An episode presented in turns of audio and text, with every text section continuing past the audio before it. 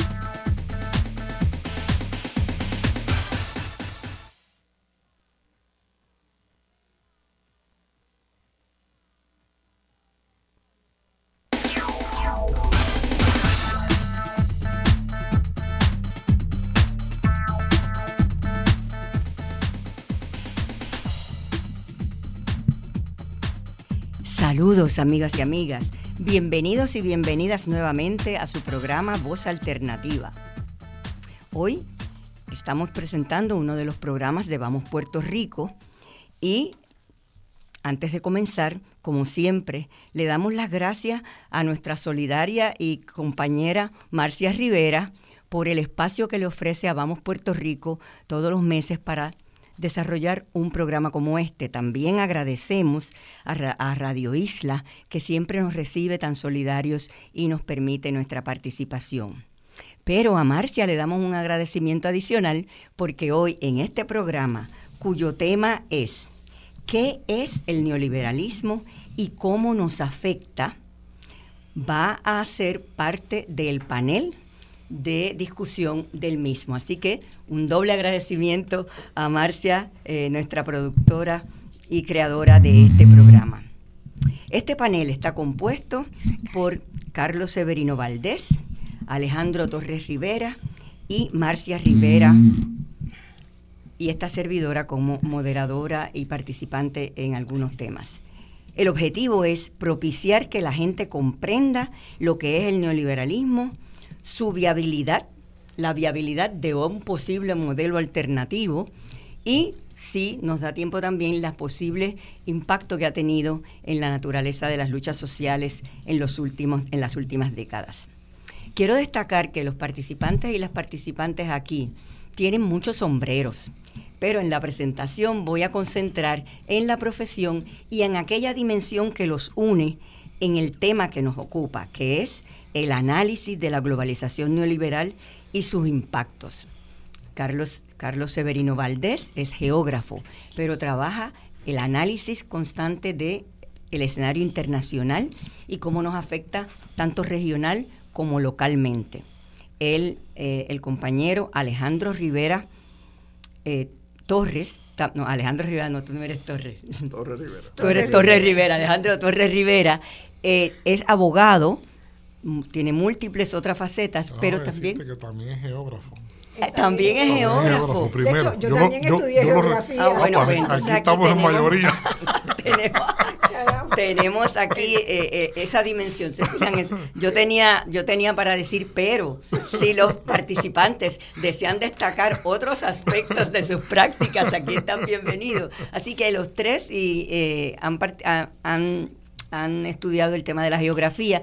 Y quizás eh, no es una sospecha infundada pensar que precisamente por eso, entre los tres, el tema de lo internacional y el impacto en lo regional y lo local ha sido un tema que los convoca, aunque a veces eh, esté en, en otras áreas diferentes a las prácticas típicas que los caracterizan. Nuevamente, el tema que nos ocupa es ese análisis de la globalización neoliberal y sus impactos. Ese es verdaderamente eh, nuestro, nuestro tema hoy. En los años 80 y 90 se caracterizaron por la expansión del dominio del neoliberalismo como una política económica internacional y como una construcción cultural, que creo que en este panel vamos a ver esas dimensiones. Este defiende el neoliberalismo, la privatización de todas las instituciones, lo cual incluye servicios esenciales como la salud, la educación y, como han visto, la universidad pública. Identifica que es bueno que los oyentes lo, mantengan presente, el mercado como el único organizador de la vida social y define el empresarismo desde, la, desde esa óptica, porque hay un empresarismo que se plantea como un empresarismo comunitario, que son parte de las alternativas. Los ejes de ese empresarismo son la ganancia y la competencia. Significó también el creciente dominio de instituciones financieras creadas en la posguerra, el Fondo Monetario Internacional, el Banco Mundial, la Organización Mundial del Comercio. Esa década del 80 hacia los 90 presenció la expansión y la defensa en teoría y en práctica política de este modelo económico global que marcó el fin del Estado benefactor. El Estado benefactor, que también se va a discutir aquí, es la convivencia entre la libre empresa y el mercado con un gobierno que se define como representante del bien común. En él se crean actividades e instituciones públicas, eh, económicas y sociales que contribuyen a subsanar la desigualdad social que genera la economía capitalista. El Estado, pues, en el Estado benefactor, se ve como asumiendo la representación de los intereses de los afectados por esa desigualdad. El modelo neoliberal no mira el Estado de esa manera, al contrario, pretende y propone y presiona para que ese Estado cada día se haga más pequeño. Pero ese periodo también presenció la disolución de la Unión Soviética lo cual cerró un siglo, un ciclo en la Guerra Fría. Las políticas de Mikhail Gorbachev, secretario general y presidente de la Unión Soviética en 1985, conocidas estas como la Glasnost, que es la transparencia, la perestroika, que es la reestructuración, viabilizaron la desaparición de la ya decadente Unión Soviética. Eso dicen algunos analistas. Hay otros analistas lo culpan y dicen que él fue el causante, pero eso es un debate que no lo vamos a tener aquí o si sale, pues perfecto. Hoy, sin embargo, han comenzado otras guerras. Están los Estados Unidos con Rusia en el escenario de Ucrania, está Israel, Estados Unidos con los pueblos árabes y los palestinos en el escenario de la Palestina. En la década del 90, para terminar, se instaló lo que yo le llamo en, mis trabajos, ¿verdad? El chip del, neoliberalismo. Es un chip que eh, se instala en múltiples ámbitos de la vida social. El mismo trae consigo el individualismo, el empresarismo competitivo y la privatización. Quiero notar, antes de presentar a los, a los, a los deponentes y las preguntas que vamos a trabajar, que también en ese mismo 90 ocurrieron otras cosas que marcaron las luchas sociales que cuestionan el neoliberalismo. Para empezar, a nivel teórico, Pablo Freire, el filósofo de la educación, y militante de la educación y política, planteaba siempre la mejor herramienta para combatir el neoliberalismo es que a través de la práctica y de la teoría fomentemos la esperanza, porque la esperanza es una necesidad ontológica de la humanidad. Así que a nivel teórico, ya desde 1992, Freire hasta el 1999 estaba planteando esto, y dos puntos nada más, inmediatamente le cedo el paso al panel.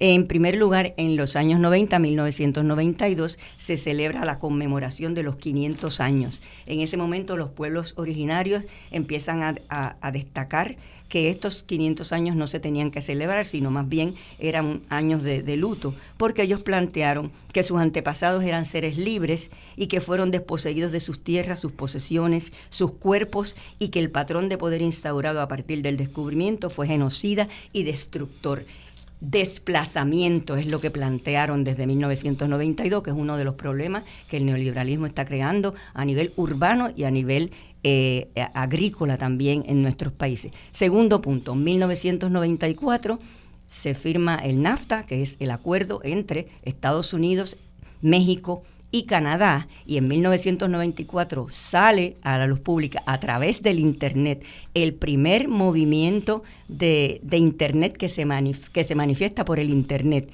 que son los zapatistas desde la selva lacandona condenando ese acuerdo e iniciando otros procesos. En 1998 en Puerto Rico tuvimos la huelga contra la telefónica, que también ya es una huelga definitivamente en contra de las prácticas neoliberales. Así que dejo con ustedes a los compañeros y las compañeras. Voy a presentar las tres, las tres preguntas básicas de esta primera sesión y poco a poco ellos lo van desarrollando, ellos y ellas, eh, de la manera que así lo precisen. En primer lugar, ¿qué entendemos por neoliberalismo?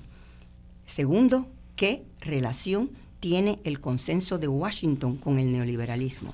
Y tercero, ¿cuáles son los instrumentos del, del neoliberalismo? Así que, ¿por dónde empezamos? ¿Por la izquierda, por la derecha? Bueno, yo, yo cualquiera puede empezar. Por el centro. ¿Ah? ¿Ah? Ok, pues por el centro. bueno, este, gracias Liliana por estar en, el lugar mío y me encanta esto de estar de invitada en el programa. En siete años he estado dos veces nada más invitada en este programa. Qué injusticia, ¿verdad? Mm. Eh, una, este programa y anterior cuando celebramos el sexto aniversario de Victoria, la doctora, eh, una muy querida amiga, Julia Mignucci, amiga que no conocí hasta anoche, que la vi ayer, que la vi por primera vez, pero que era una fiel seguidora de Voz Alternativa. Y un día me escribió y me dijo, a mí me gustaría entrevistarte alguna vez. Y buscando qué cosas hacer, eh, hicimos una entrevista, ellos, e, ella y Pedro Adorno hicieron, me hicieron una entrevista aquí, mismo. Así que es la segunda vez que estoy. Haciendo historia entonces aquí, el programa de Vamos Puerto Rico, haciendo historia. Bueno, así que hoy estoy por primera vez, estoy de panelista. Eh, yo, yo quiero empezar por decir una cosa, ¿verdad? Eh, nosotros sabemos que el capitalismo emanó de un proceso histórico de la revolución industrial y que, ¿verdad? Esa historia larga no la vamos a poder hacer hoy, pero me interesa puntualizar que hay algunas diferenencias muy importantes entre el neoliberalismo y el capitalismo y entre el neoliberalismo y el Estado benefactor eh, y el post-neoliberalismo que hoy está tomando una forma mucho más libertaria, que la mejor expresión es el candidato a la presidencia de la Argentina, Javier Milei, que ustedes seguramente todas las personas han visto y les ha sorprendido, ¿verdad? Porque esa es una persona que cree en el cero Estado, que no exista gestión gubernamental y que todo se haga por el sector privado.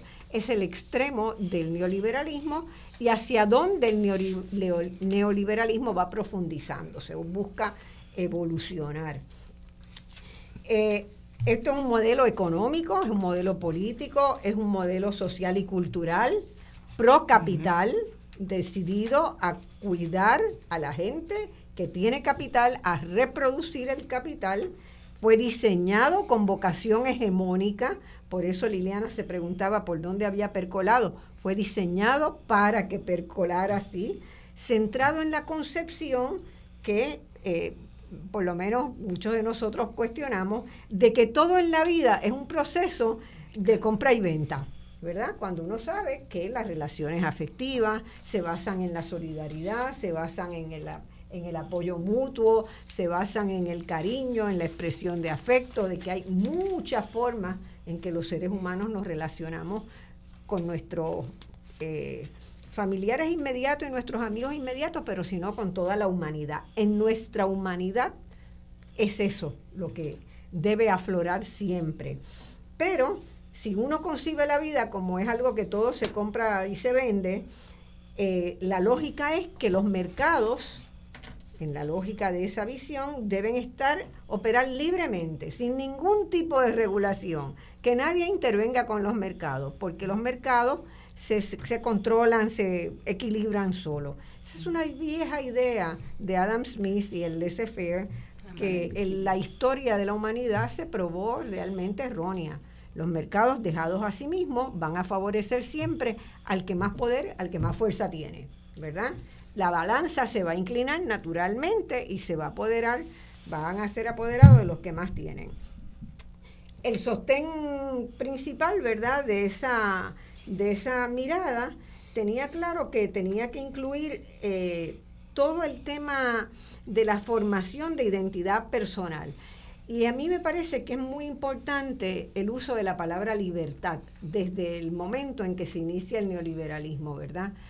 Eh, porque pues muchas veces la opresión se interpreta como una falta de libertad. Entonces la teoría neoliberal dice que si todo el mundo tiene la libertad total individual para hacer lo que quiera, pues la sociedad va a ser una sociedad de libertos, pero va a ser una sociedad que no tiene gluten alguno que no tiene la posibilidad de expresar solidaridad, que no tiene la posibilidad de establecer unos parámetros éticos para la convivencia. Eh, y eh, eso creo que es uno de los elementos bien grandes. Cuando digo que es por diseño, y con esto termino, eh, hubo un, un, proceso de reuniones que llevaron a la elaboración de estas nociones como un conjunto de políticas que debían guiar al resto del mundo. Y esas reuniones nacen de una preocupación de las economías europeas y de Estados Unidos porque había un momento de, eh, preocupación económica por el enlentecimiento del crecimiento de esas economías, ¿verdad? Y la baja de ganancia de las grandes empresas internacionales y había que dinamizar la economía. La mejor manera para hacerlo era estableciendo una serie de medidas que le convenían a esas grandes economías, pero que para las pequeñas economías y para la mayoría del mundo representaron como de hecho ha pasado, este, una asfixie y, una, y un deterioro económico, político, social muy grande. El consenso de Washington, nombre con que un inglés eh, bautizó, John Williamson bautizó ese acuerdo, eh, juntaba una serie de elementos que eran fundamentales, ¿verdad? Primero, ir eh, haciendo desaparecer los aparatos gubernamentales, el aparato de Estado. Eh, y eso se hacía, ¿por qué vía? Por las privatizaciones, ¿verdad? Tomando eh, los bienes públicos que eran de todas las sociedades y vendiéndolos a privados. el desapego de la noción de bien público. En el neoliberalismo, el bien público como concepto no existe. Todo es bien privado y tiene que estar disponible para que el mercado opere sobre ello de la desregulación, de la eliminación de todas las formas de regulación que, de mercados y de procesos que los estados hacen. Y eso, pues, por ejemplo, el paquete de desregulación en el ámbito laboral llevó a que en la primera década de operación del modelo de Washington, como los organismos financieros condicionaban a los países, no le daban préstamos a menos que hicieran una serie de cambios, entre ellos la desregulación laboral. En América Latina, 23 países hicieron cambios a su constitución para insertar la desregulación. Así de fuerte fue eso. Bueno, vamos a seguir con otras, ¿verdad? Con otros instrumentos, pero esos instrumentos, pues, eh, con el correr del tiempo han mostrado que ni, ni resultaron en, estimulantes de las economías mundiales y generaron una terrible desigualdad entre las personas, entre los al interior de los países y entre la geografía mundial de los países en el mundo. Así que la desigualdad se verifica en tres niveles. Muy bien, muchas gracias. Continuamos entonces con Alejandro. Bueno, pues yo comenzaría haciendo un poco de, historia. Eh, cuando uno habla de neoliberalismo, le está poniendo la premisa de que hubo un liberalismo, anteriormente. Por lo tanto, vamos a ver cuál fue ese liberalismo que hubo antes y el teórico o uno de los teóricos principales de esa visión liberal eh, se llamó Herbert Spencer, donde él trabajó cuatro ensayos que los recoge en un libro que se titula El hombre frente al Estado donde él hace una crítica al sector laborista inglés porque estaba asumiendo, pero al sector conservador inglés, porque estaba asumiendo un discurso muy parecido en términos de programas sociales al que desarrollaban los laboristas. Lo segundo, él señaló que en las sociedades capitalistas sobrevive el más dotado y más o menos le toma prestado a Darwin el principio de que sobrevive el más fuerte. El tercer eh, planteamiento que está inmerso en esa segunda premisa es un rechazo a las ideas socialistas bajo la premisa de que socialismo es esclavitud. Él le añade además que es un problema que el Estado le dedique tanto tiempo o tanta inversión a los programas sociales bajo la premisa de que la, la pobreza es una selección del individuo, de la misma manera que la riqueza es una selección del individuo, es decir, centra al individuo como factor fundamental de cambio. Y finalmente, él plantea que la función que debería tener un gobierno es meramente de administrar el Estado, pero no de intervenir en los procesos económicos.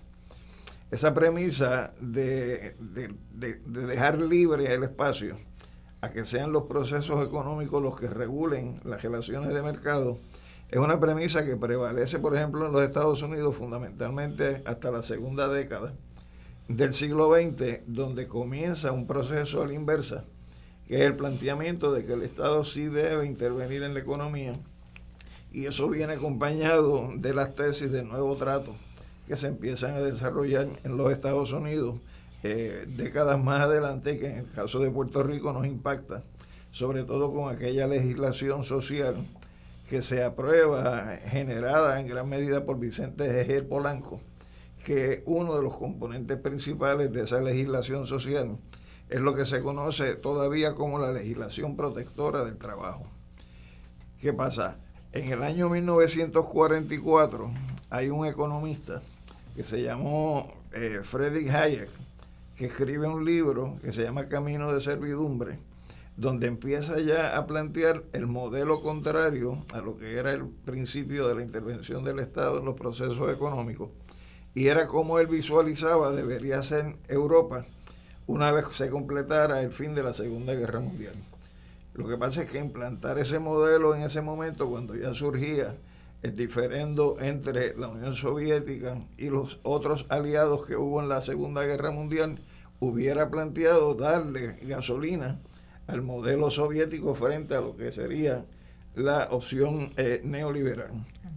Y eso se mantiene, como dicen en el campo, en baño de María, ablandando grano, hasta que en el año 1962 eh, llega esta persona que se llama eh, Milton Friedman, y Milton Friedman produce un libro que se llama Capitalismo y Libertad en el año 1962, donde sienta las bases de lo que debe ser el modelo neoliberal ya completo. ¿no? Y la propuesta de Friedman planteaba que los gobiernos deberían abolir toda reglamentación que se interpusiera en el camino de la acumulación de ganancias. Segundo, que el Estado debería vender todos sus activos corporativos de manera que las empresas funcionen con fines de lucro. Tercero, que los gobiernos deben cortar dramáticamente su inversión en los programas sociales, eh, que los porcientos de los impuestos a los ricos y a los pobres debe ser el mismo por ciento, no el principio de que pague más el que más tenga. Que las corporaciones deben ser libres de vender todos sus activos y vender toda su producción en los países sin que los países puedan adoptar medidas de protección de su producción nacional. Y finalmente que los precios de las mercancías y dentro del concepto mercancía se incluye lo que es la fuerza de trabajo, el valor de la fuerza de trabajo, que es el salario, pues eso debería ser determinado por las fuerzas de mercado y que no debería existir como tal un salario mínimo. Esos principios de Friedman son los principios que se van a estar articulando en lo que se conoció como la Escuela de Chicago o los Chicago Boys, que era un departamento de economía que lo dirigía Friedman y sus discípulos, y que comienza a ser eh, implantado como diseño específico a raíz del 11 de septiembre de 1973 dentro del contexto de Chile. de Chile. Esas vías o esas medidas que se empiezan a ensayar en Chile comienzan a llegar a Puerto Rico en 1975 y el primer eh, ejemplo de cómo llegan esas corrientes neoliberales a Puerto Rico es con el informe Tobin, que ordenó la administración de Rafael Hernández Colón en 1975, siendo Tobin un ex funcionario del Fondo Monetario Internacional. Pero una vez se produce ese informe Tobin, y ya de camino a finales de la década de los 70, Carlos Romero Barceló, en este caso PNP, no popular como Hernández Colón, crea el Consejo Asesor Laboral del Gobernador, donde estuvieron haciendo estudios y análisis y trabajo de inteligencia sobre la organización de los trabajadores, la composición de la fuerza de trabajo, sector público, sector privado, leyes que deberían eliminarse, leyes que deberían modificarse. Fue una cantidad enorme de estudios que hizo ese Consejo Asesor Laboral del Gobernador y cuando regresa Hernández Colón al gobierno, pues entonces crea el Consejo Económico Asesor del Gobernador, donde produce un estudio que plantea que la privatización de los servicios públicos debe ser adoptado como política pública en Puerto Rico para fines de desarrollo futuro y se produce un estudio que quizás Marcia se acuerda de él, que era Puerto Rico 2020, o sea, cómo iba a ser Puerto Rico en la década del 20 de este siglo, no del anterior. Eh, y entonces se crea además eh, a, a, a, mediados de la década de los 80 una estructura que se conoció como el Consejo de Planificación Estratégica del Sector Privado. Produjo dos estudios ese consejo, que es un consejo que integra la Cámara de Comercio y la Asociación de Industriales. Y también en esos dos estudios sobre privatización se establece la hoja de ruta que desde finales de los 80 se ha venido siguiendo hasta el día de hoy.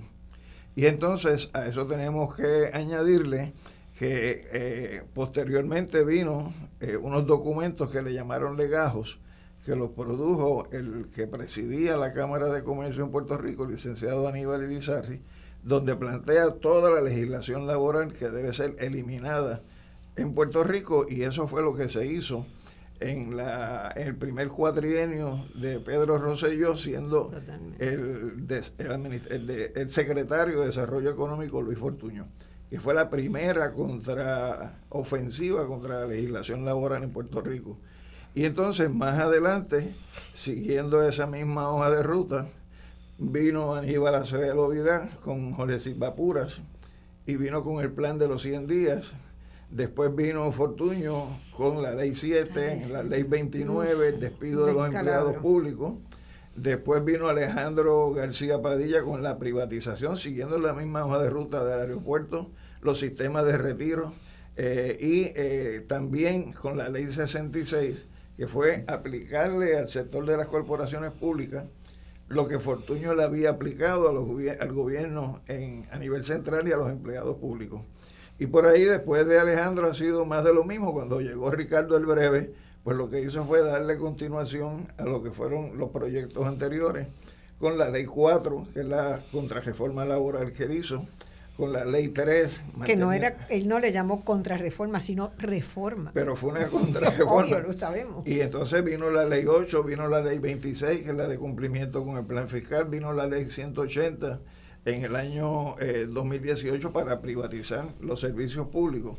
En fin, que lo que hemos estado viviendo desde el 75 al presente ha sido la implantación de un modelo de una clase social que tiene una visión de mundo distinta a la que nosotros tenemos, que vive, convive y se desarrolla en ambos partidos de la alternancia donde gane quien gane o pierda quien pierda, ellos siguen empujando su propio modelo. Ese es el retrato de lo que nosotros hemos tenido básicamente en los pasados 50 años. Te olvidó mencionar la telefónica, lo importante que fue la, telefónica, ¿verdad? La venta, fue tan importante. La, venta de la telefónica sacudió a este país de una manera, eh, pero eh, sin embargo, ya había habido un intento por Rafael Hernández Colón, por eso es que yo veo en Rafael Hernández Colón, exacto, Fortunata, un, preludio, un presagio a ese proceso. Se, se, privatizó. La telefónica a larga distancia también. Exacto. y Hernández Colón fue el que presidiendo en Puerto Rico el Club Roma.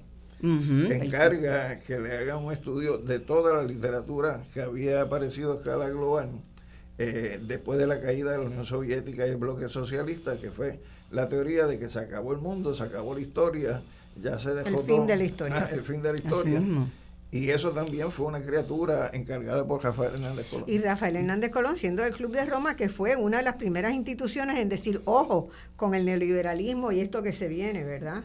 Y que tuvo una, una lucha fuerte en muchos países en muchos países del mundo. Amigas y amigos, hemos visto hasta ahora un planteamiento de los principios postulados fundamentales del neoliberalismo. Vamos a recordarlos porque esos son los postulados que preceden toda la línea de argumentación y de legislaciones que hemos visto que nos han ido asediando poco a poco y que quizás en la huelga del, de, 1998 no, lo vimos un montón de mucha gente no había visto ese proceso hasta verlo dramáticamente en el, en el, en el intento y el logro de la, de la, eh, eh, de la telefónica. Y así que vimos los principios, estamos viendo el proceso institucional que se ha generado de lo que yo le llamo el asedio para implantar el chip neoliberal. Y entonces continuamos aquí con el compañero. Ya hay que ir a la pausa. ok, así que nos queda una intervención de la primera ronda en la próxima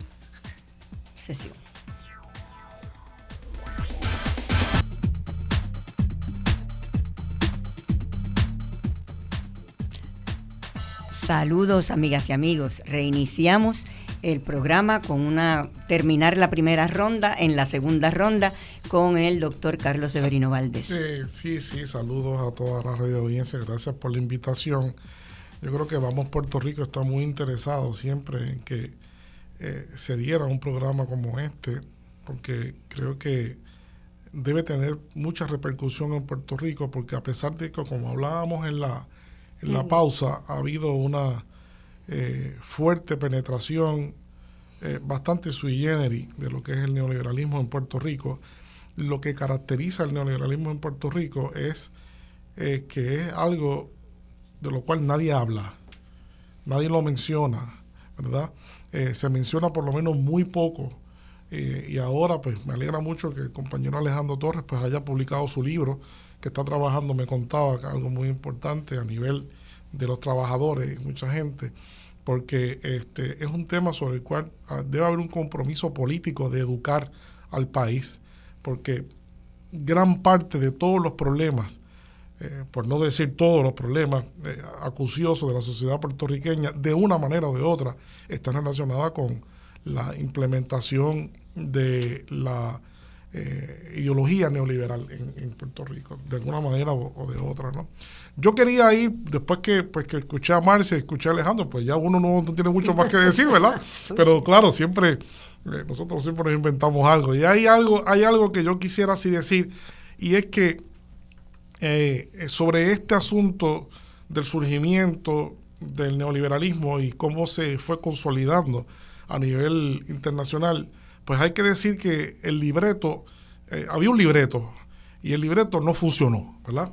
Hay una parte del libreto que no funcionó. ¿Cuál es la parte del libreto que no funcionó? Pues bien, yo creo que hay que retrotraerse ciertamente, como hizo Alejandro en 1945, cuando se crea eh, la arquitectura financiera que rige el mundo contemporáneo, ¿verdad?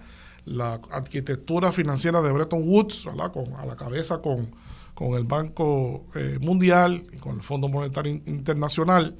En ese momento, de 1945, con esa arquitectura, eh, no podemos dejar de mencionar que Estados Unidos entra posiblemente en su época de gloria. Nunca antes había habido 25 años en el desarrollo de los Estados Unidos de América tan importante económicamente hablando. Esos 25 años fueron realmente, después de, la guerra, Estados Unidos asume el protagonismo financiero en el mundo, el dólar es la moneda que, rige, que rige el mundo, eh, la, expansión de la reconstrucción europea, eh, eso incluso pues, permeó a Puerto Rico, porque el Estado Unido Asociado, eh, ¿verdad? sin querer restarle mérito a unas iniciativas que fueron importantes ¿verdad? a nivel local, pero tuvo mucho que ver con la expansión y la capacidad financiera que tenían los Estados Unidos en esos 25 años.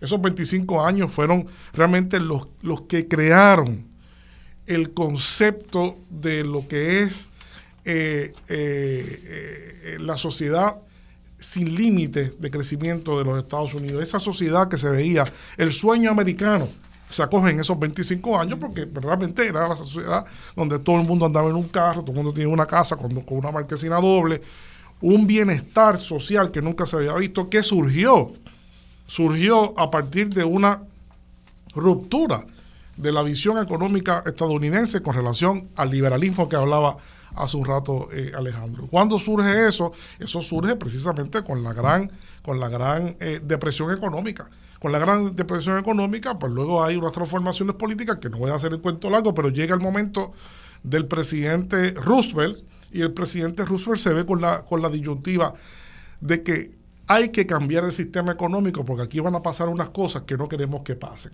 ¿verdad? Y las cosas que no queríamos que, pasaran es que entonces los trabajadores siguieran viendo como modelo a la Unión Soviética en su bienestar, mientras que los Estados Unidos estaba en una situación de quiebra, de quiebra financiera muy fuerte. Se dice, se dice, ¿verdad?, que Roosevelt en algún momento dado sentó a un grupo de empresarios importantes que no pagaban impuestos. Eso es lo que se dice, que no pagaban impuestos. Y entonces les dijo, ¿ustedes saben qué? Eh, o, usted, ustedes pagan impuestos y financian una sociedad donde haya un mayor equilibrio social, eh, o entonces nos vamos a convertir en una Unión Soviética. Ustedes deciden. Y ahí, así fue que Roosevelt, se dice, ¿verdad? Eso en broma y en serio, convenció a los grandes empresarios de que tenían que pagar impuestos. Pero eso no fue tan sencillo, porque siempre hubo un sector eh, como el de Milton Friedman y como los grandes pensadores liberales, no neoliberales, liberales, ¿verdad? Eh, entre ellos, entre ellos quizás el más, eh, uno de los más distinguidos en ese grupo que es Karl Popper. Karl Popper, que hizo un libro, un libro de antología en esto del, neoliberalismo que se llama, el libro se llama La sociedad abierta y no tiene mucho distante de lo que es la fundación que se crea posteriormente, que se llama Open Society de George, Soros, porque George Soros es un fanático, eh, ¿verdad? de, Karl Popper, ¿no? Y, así, así se llega. Eh, eh, esos 25 años, pues, terminan en 1973. 1973 hay el embargo del petróleo, surge la OPEP, y entonces surge la primera gran crisis de Estados Unidos económica en esos 25 años. Y ahí todo ese sector eh, liberal que había estado pululando, siempre criticando la teoría, la teoría del Estado benefactor, que la veía, que la veía como algo horrible.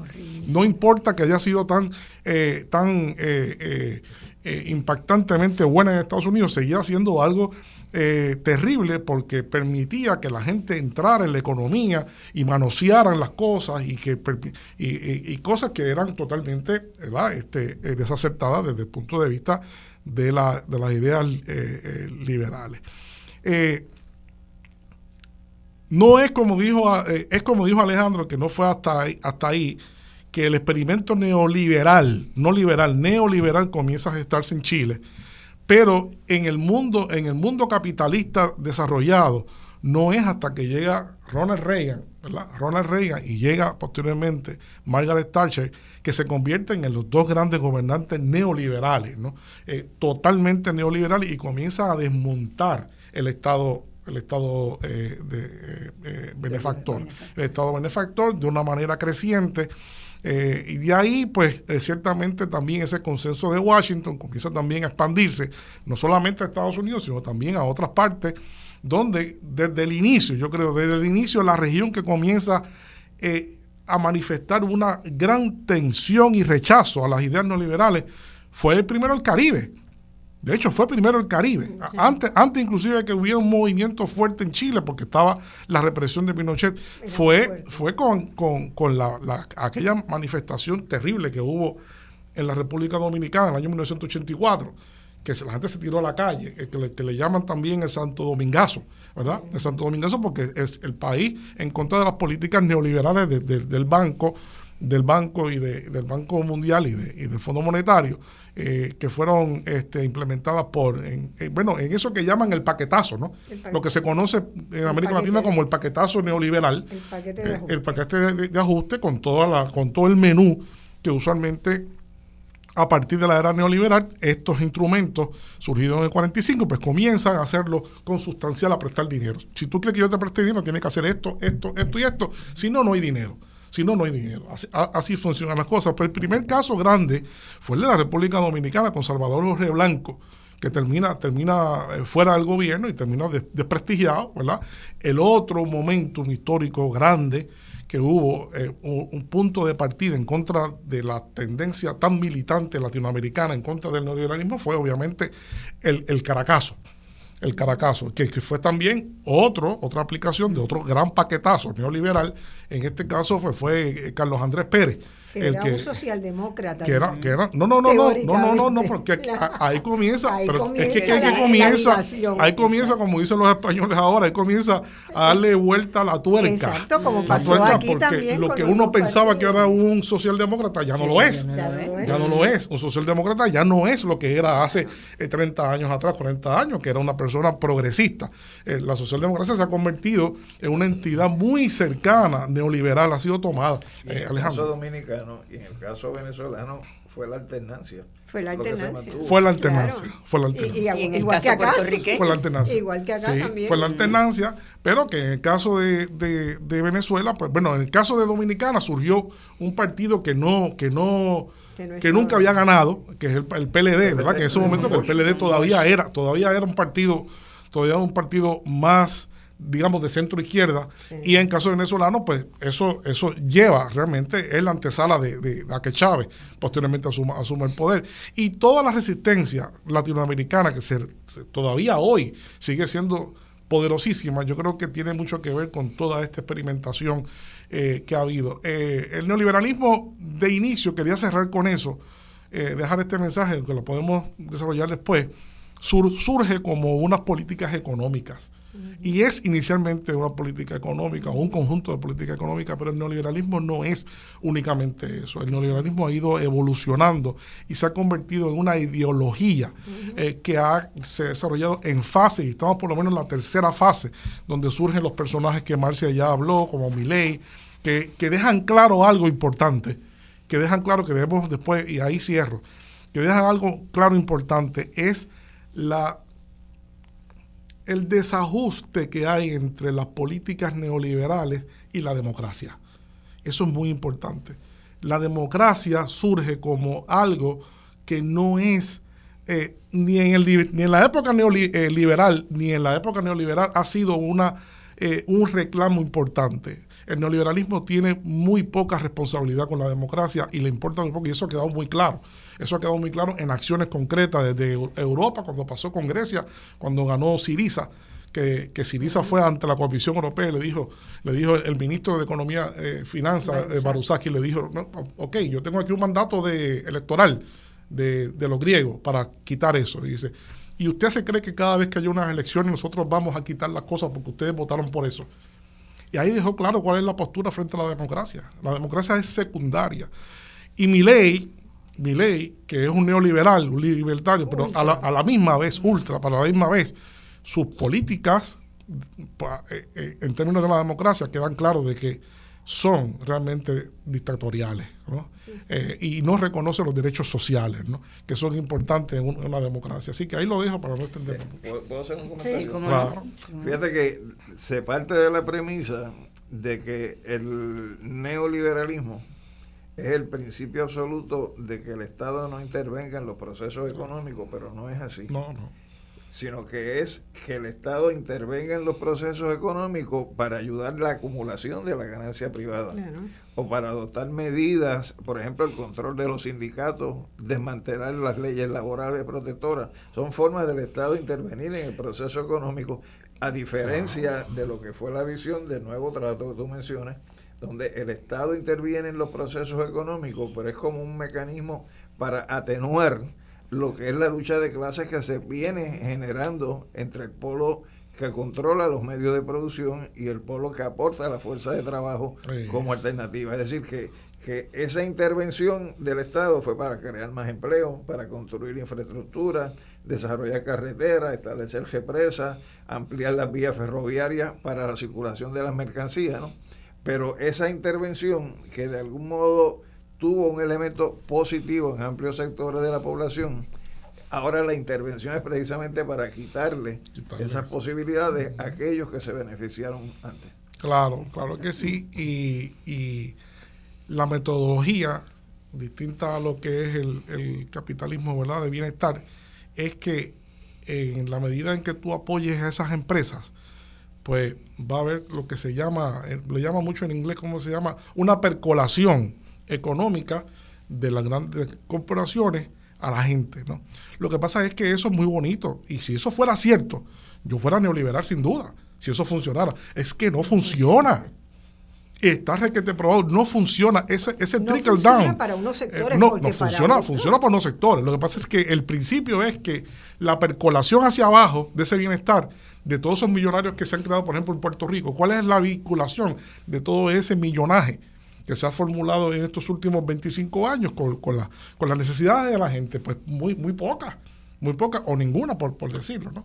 Y ahí es donde está realmente el problema, ¿no? que no es que sea algo, algo malo en sí mismo, es que no ha funcionado. El problema es que no ha funcionado, ¿no? Este, sencillamente. Yo quiero añadir dos puntitos, me parece muy importante. Eh, como decíamos, empezó por un modelo económico, ¿verdad? Pero diseñó medidas para eh, ser exitoso.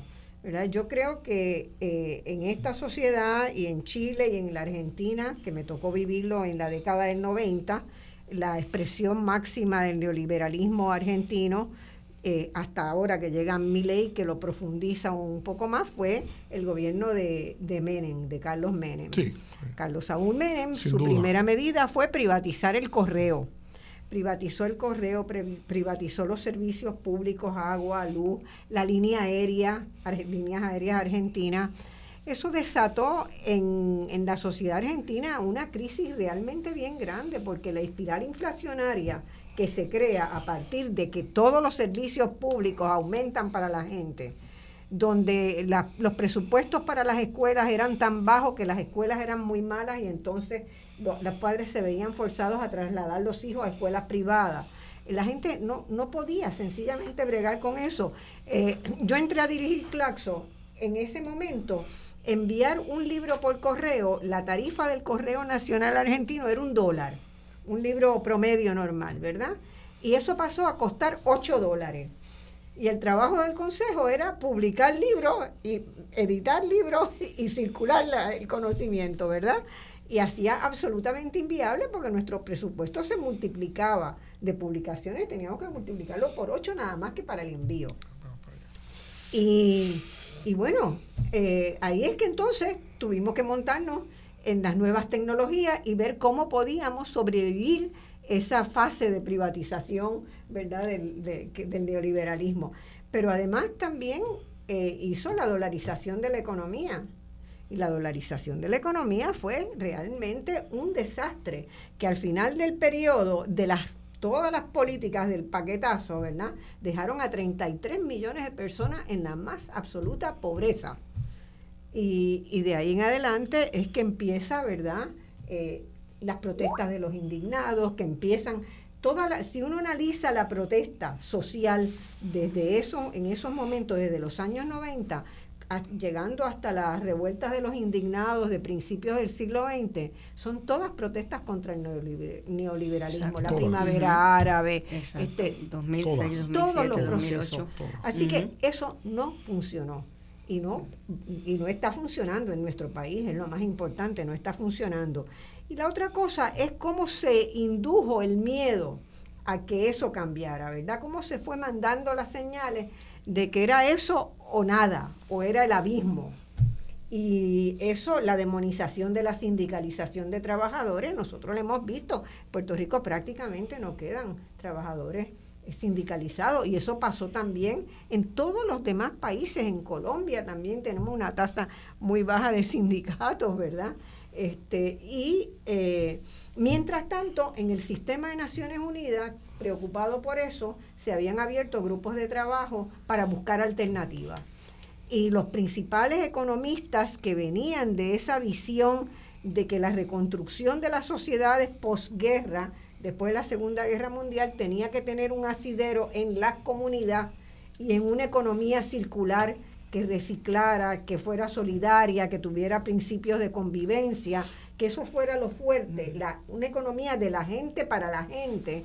Ahí se elabora la noción ¿verdad? de desarrollo humano sostenible que emerge con un primer informe a principios de los 90, ya en el 92 se crea el índice de desarrollo humano y la mayoría de los países del mundo, por reclamo de la gente y de las organizaciones sociales, empiezan a migrar, este, a presionar y elegir gobiernos comprometidos con otra visión del desarrollo. Y ahí, por ejemplo, los países escandinavos hacen una unión de fuerzas para generar otro modelo de crecimiento económico y de distribución de la riqueza. Y al día de hoy, 23 años más tarde, siguen siendo los países con mejor calidad de vida, con mejor nivel de desarrollo humano, con progreso distribuido. Entonces, eso es posible y eso el sistema de Naciones Unidas... Siguen pagando muchos impuestos las personas para financiar claro, Con todas las dificultades y las críticas que le podamos hacer al sistema de Naciones Unidas, ¿verdad? Eh, que, que, que, merece tener, muchas veces yo pienso, proceso de reingeniería interna, aportó una vía alternativa al neoliberalismo.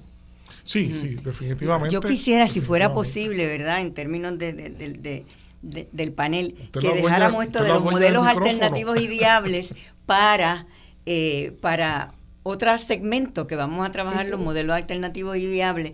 Eh, eh, quería mencionar también que entre el, el, tema que han traído de la forma de percolar, esta, esta forma de incidir en los sistemas educativos e incidir en, en, la, en, la, en las subjetividades particulares y, y personales ha sido muy efectivo en el sentido de que la misma gente empieza a partir de las premisas de los principios que mencionaron en la primera parte, es decir, empiezan a pensar que el individualismo es lo productivo, empiezan a pensar que el trabajo comunitario es un trabajo ineficiente, empiezan a pensar que hay que, eh, que, hay que dejar hay que dejar la, escuela pública porque la escuela pública es incapaz. O sea, ese tipo de cosas percola. Por lo tanto, el tema de la educación eh, me parece que es uno de los temas fundamentales que quizás podemos trabajar más en, en ese último segmento. ¿Qué son las cosas que podemos hacer para ir articulando maneras de cuestionar estos principios básicos?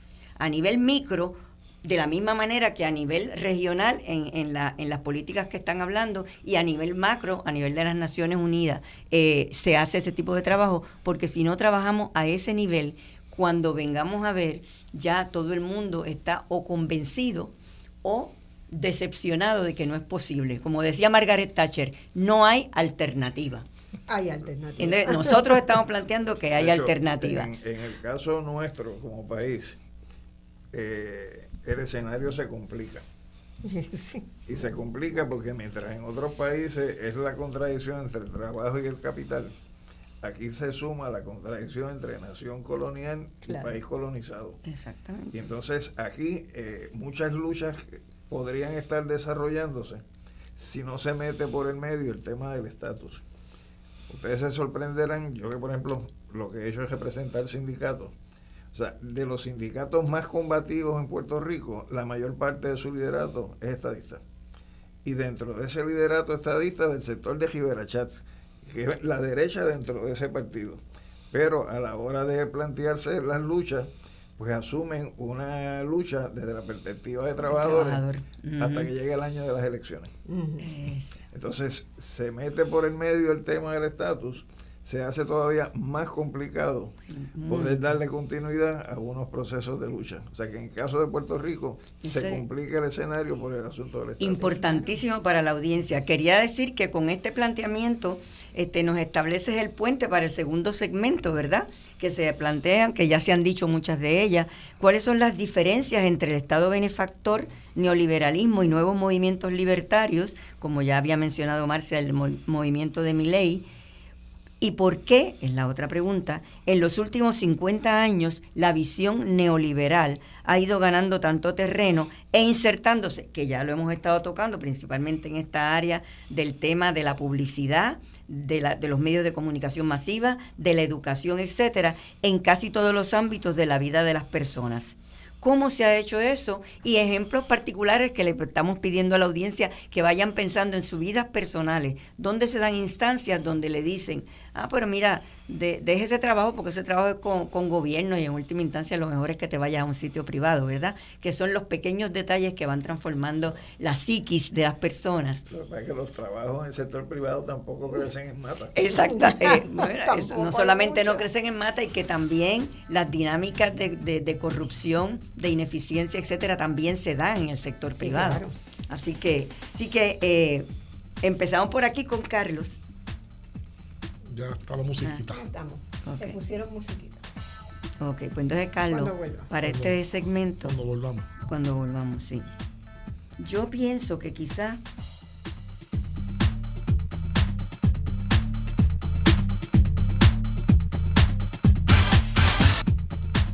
Saludos amigas y amigos, entramos ahora en el eh, en el tercer segmento de nuestro programa de hoy.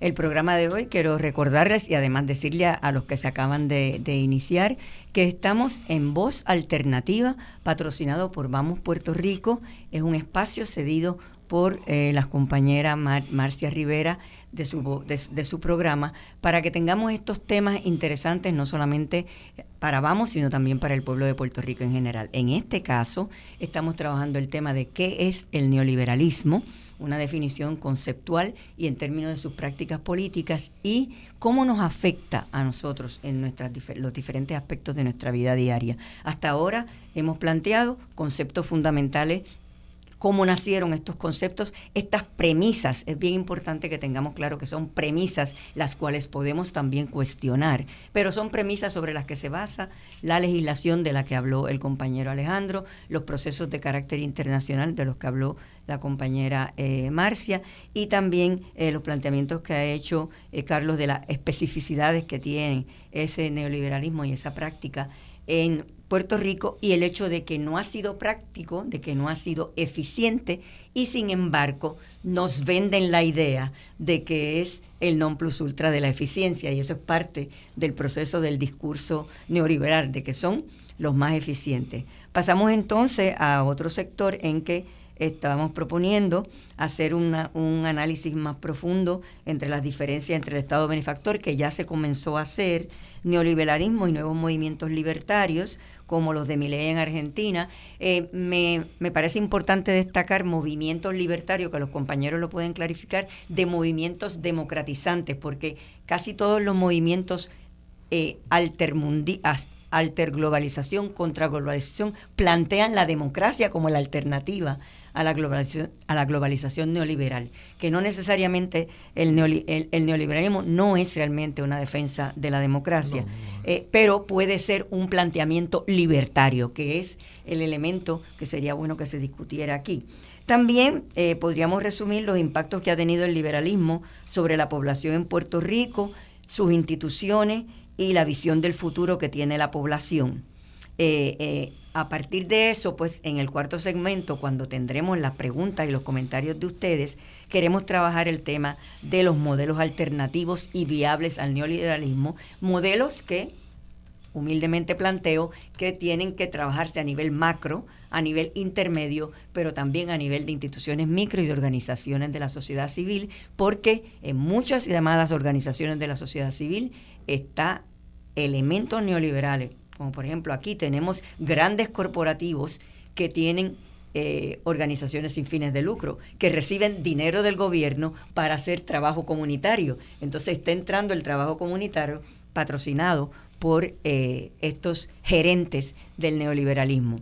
Más adelante pues podremos dar eh, nombres más específicos. Así que empezamos por aquí, nuevamente con Carlos, Carlos Marcia, para estos nuevos temas que nos estamos planteando en este pues segmento. quería, quería, sí, antes de ir a tu pregunta, quería redondear brevemente algo que comencé en el sector, en el, en el segmento anterior en el cual que hablé, cuando dije que había una eh, un libreto que no funcionó. Y el libreto que no funcionó en esa historia, que no lo dije, es que, es que todo parecía eh, miel sobre hojuelas cuando se da la disolución de la Unión Soviética y la caída del de el, mundo socialista, ¿verdad? En, aquel momento. ¿Por qué digo eso? Pues porque de repente surge la, tesis eh, articulada por Francis Fukuyama de que estábamos en el fin de la historia y del último hombre y que a partir de eso pues ya no había grandes controversias en el mundo y todo estaba eh, arreglado para que entramos en una fase unipolar.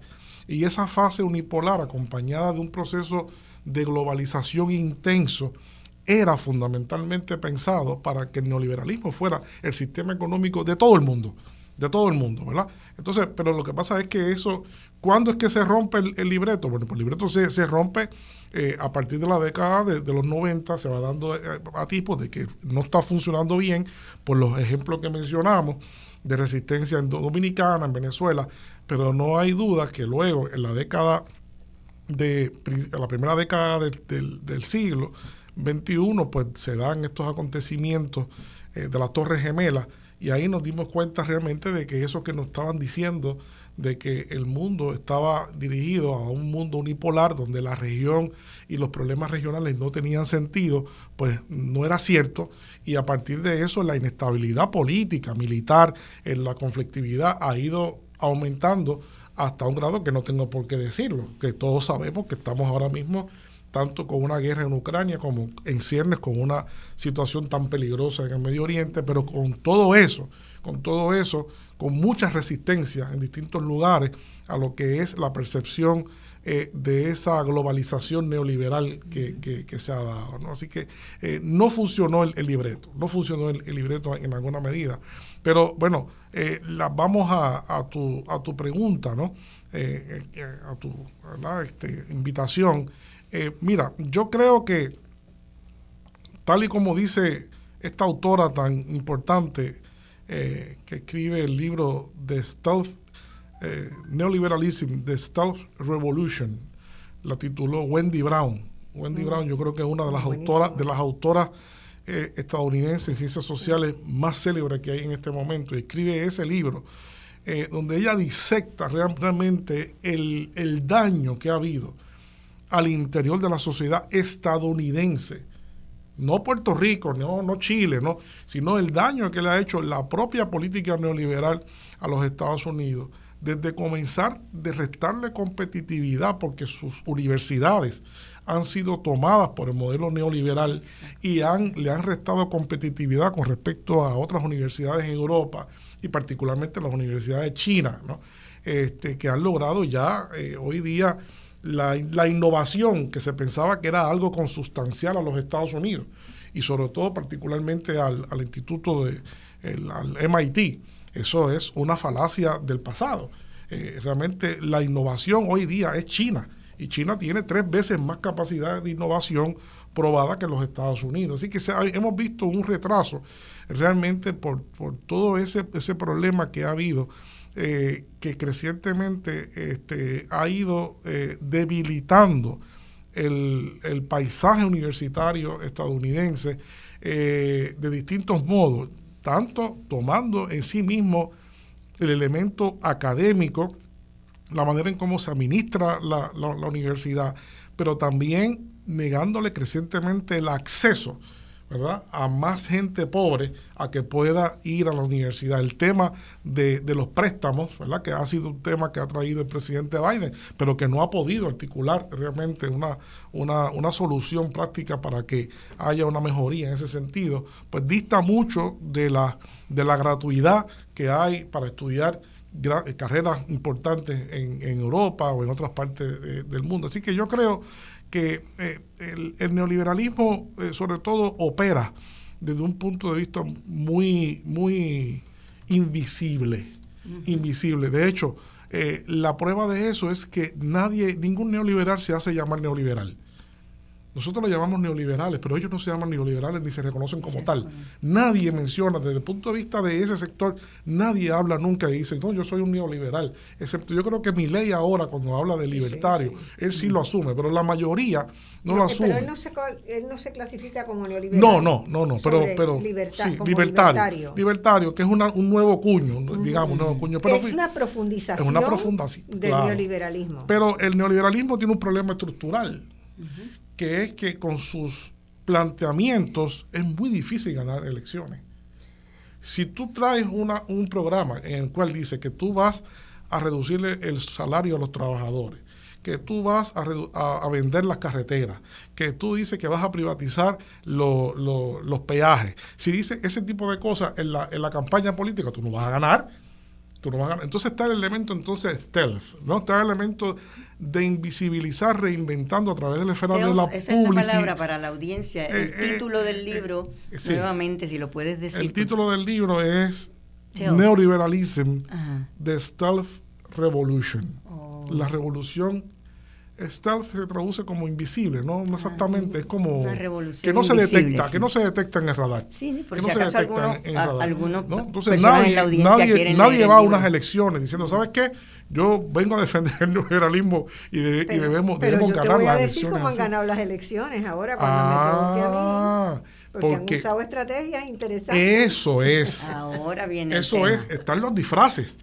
porque el neoliberalismo en los últimos 30 años lo que ha hecho es disfrazar, ¿verdad?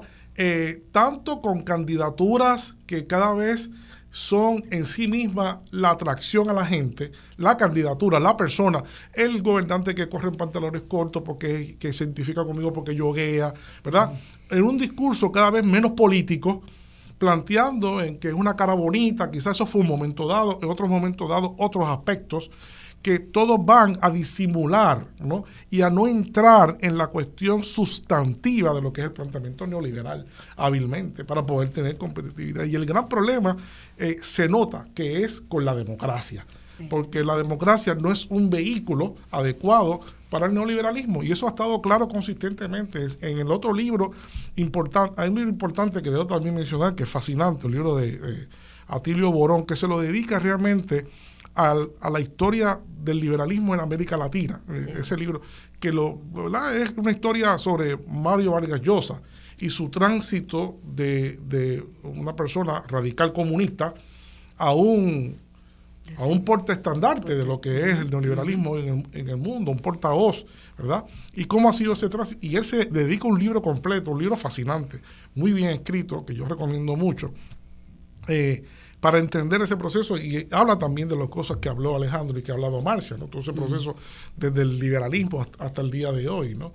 Eh, pero sí, yo creo que, eh, y una de las cosas la que dice es que, es que eso que llamamos democracia, hay que cualificarlo muy bien porque la democracia siempre ha sido excluyente. Históricamente, la primera democracia fue para los ciudadanos. El que no era ciudadano no era partícipe de la democracia.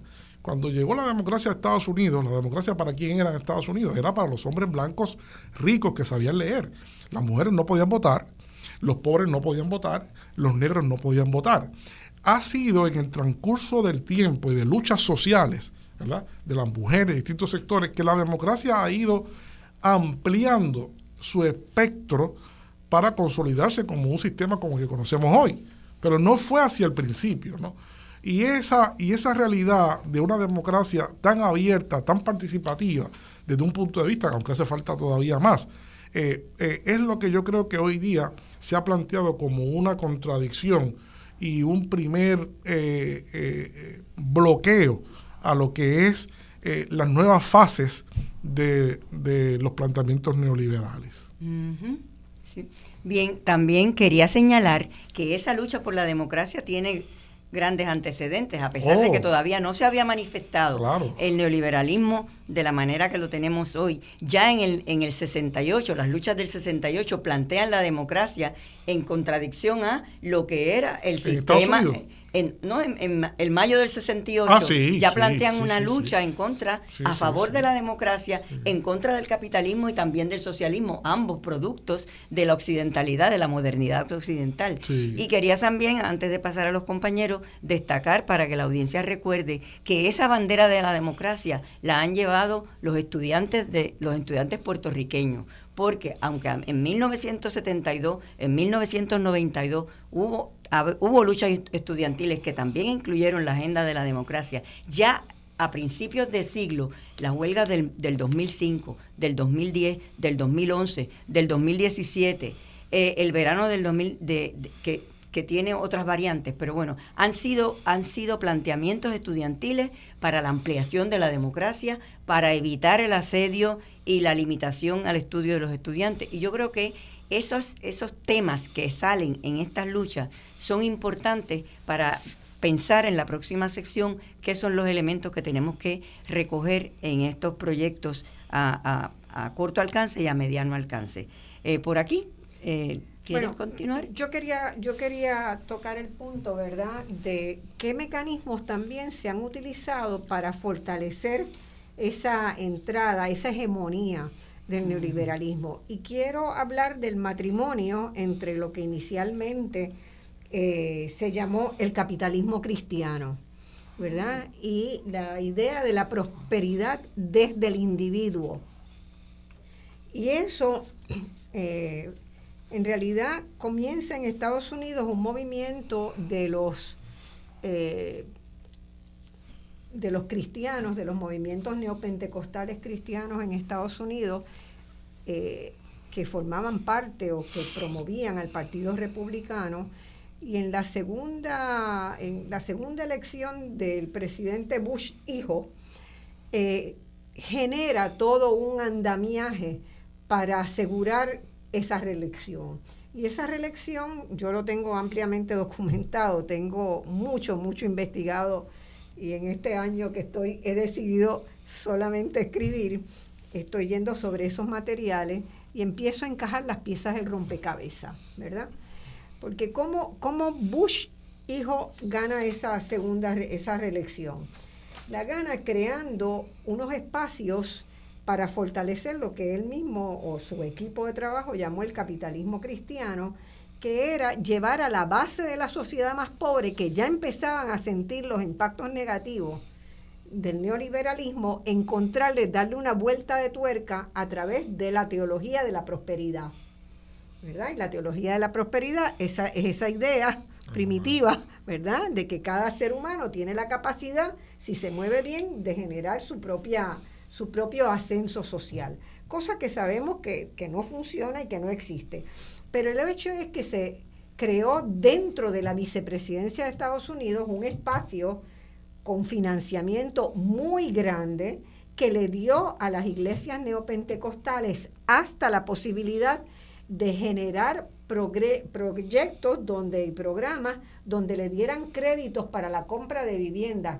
Todas las, todas las posibilidades que tenía la banca financiera se las trasladaron a las iglesias para que crearan una especie de fondo de financiamiento para la vivienda de los pobres.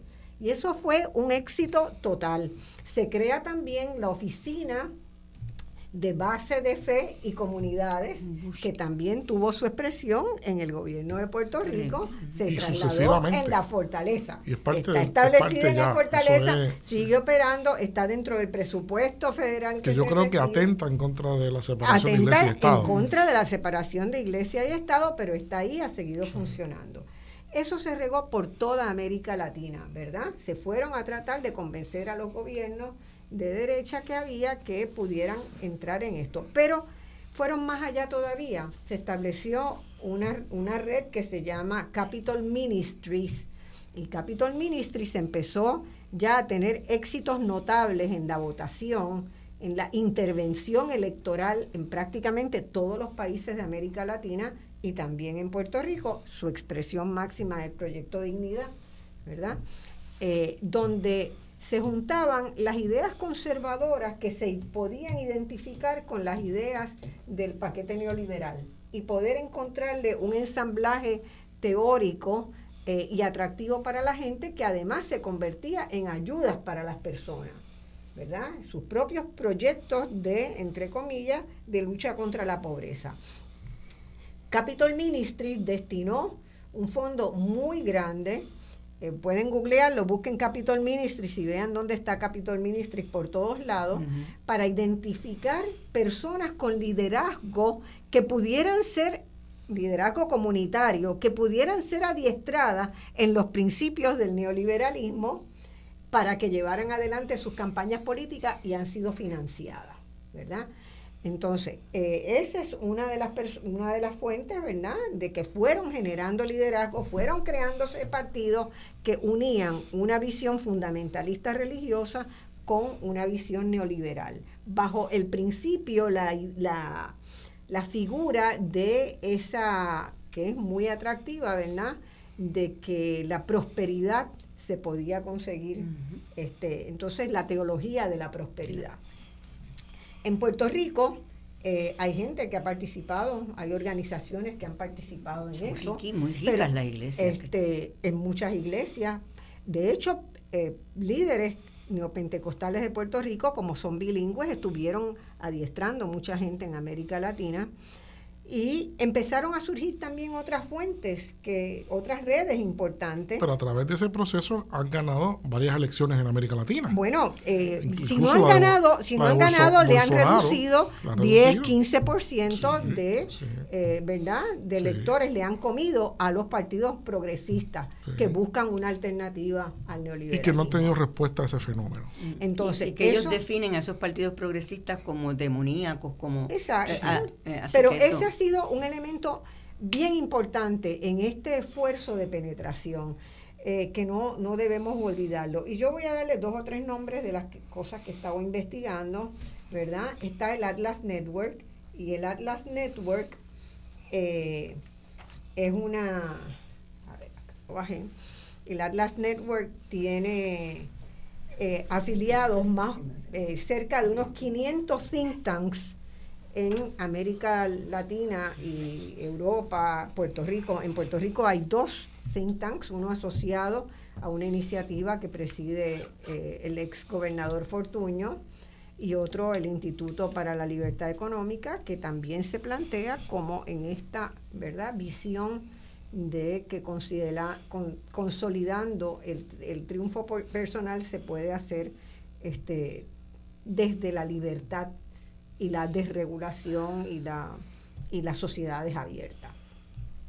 Entre comillas, esos están funcionando en Puerto Rico, eh, sabemos dónde están, qué están haciendo, y hay este otro grupo, el Atlas Network, que reúne ya reúne 500 think tanks en todas partes del mundo, que son, lo interesante es que hay una que se encarga de darle formación política a líderes comunitarios, otra que se de financiar think tanks que puedan insertar eh, promoción de este modelo eh, económico en todos los espacios posibles.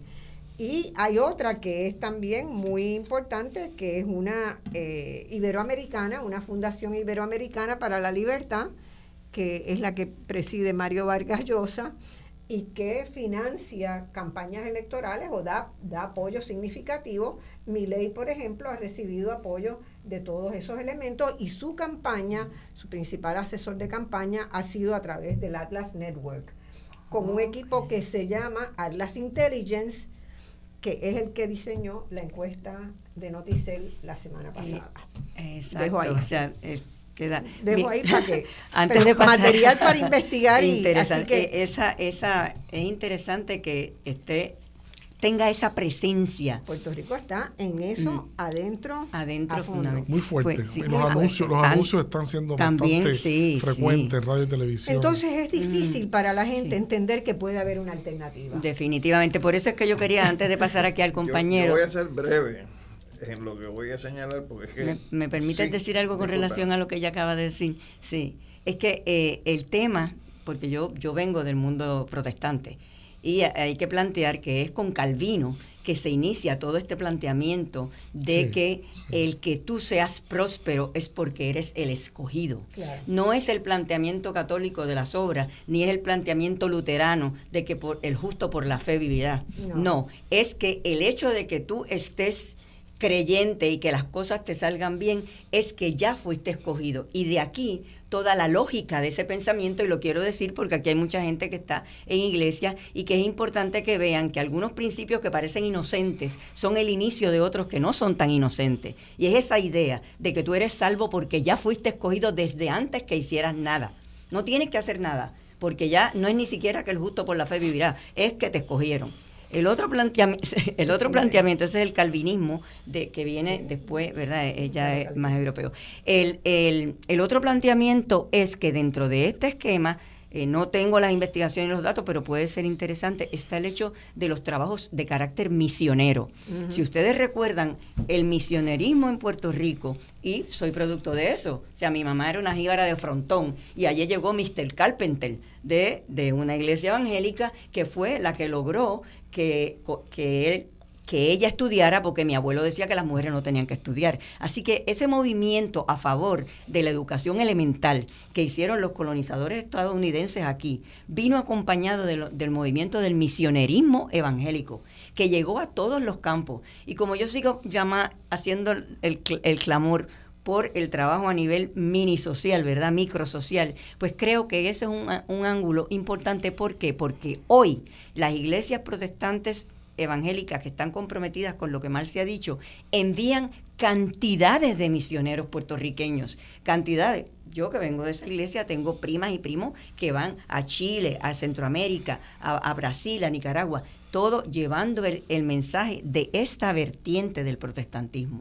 Y no está definido como neoliberal, sino sencillamente está definido como el proceso de salvación que te va a sacar de la pobreza. Y como tú, si la cosa sale bien, es que fuiste escogido, pues entonces tiene un impacto tremendo. Y a veces dejamos pasar estos procesos microsociales y eh, en los procesos organizativos, pues de momento nos encontramos que nos han pasado por encima y es que aquellos también estaban teniendo su eh, éxito, su eficiencia en la articulación de nuevas formas de personalidad y de nuevas formas de ideología. Así que eh, quería decir esto en conexión al planteamiento que hace Marcia, que nos habla de todos estos procesos macros, micros e intermedios, pero también a nivel micro es importante que desde las iglesias empecemos a plantear qué es lo que estamos predicando. Bueno, yo, como dije, voy a ser breve, porque parte de la preocupación que me surge de la dinámica que hemos tenido en este segmento es que identifico en la propuesta neoliberal también mecanismos a través de los cuales se están apropiando del discurso de los términos que antes tenían los sectores populares o los sectores de izquierda. Y por ejemplo, Son bien eh, importantes. Eh, democracia no es sinónimo de elecciones. Exacto. Y aquí hay un discurso de reconocernos como un país democrático porque cada cuatro años vamos y votamos, damos el cheque en blanco, siguen los partidos de la alternancia adelantando su proyecto ideológico y su proyecto económico y estamos felices porque votamos. O sea que en ese sentido, ese, ese elemento tenemos que retomarlo desde el punto de vista de explicar nosotros qué es la democracia por la cual nosotros planteamos un modelo alterno a lo que es el modelo neoliberal. Porque dentro de ese ejercicio democrático de cuatro años, realmente lo que prevalece es la manipulación de parte eh, de los partidos políticos que nos han estado eh, gobernando en el país.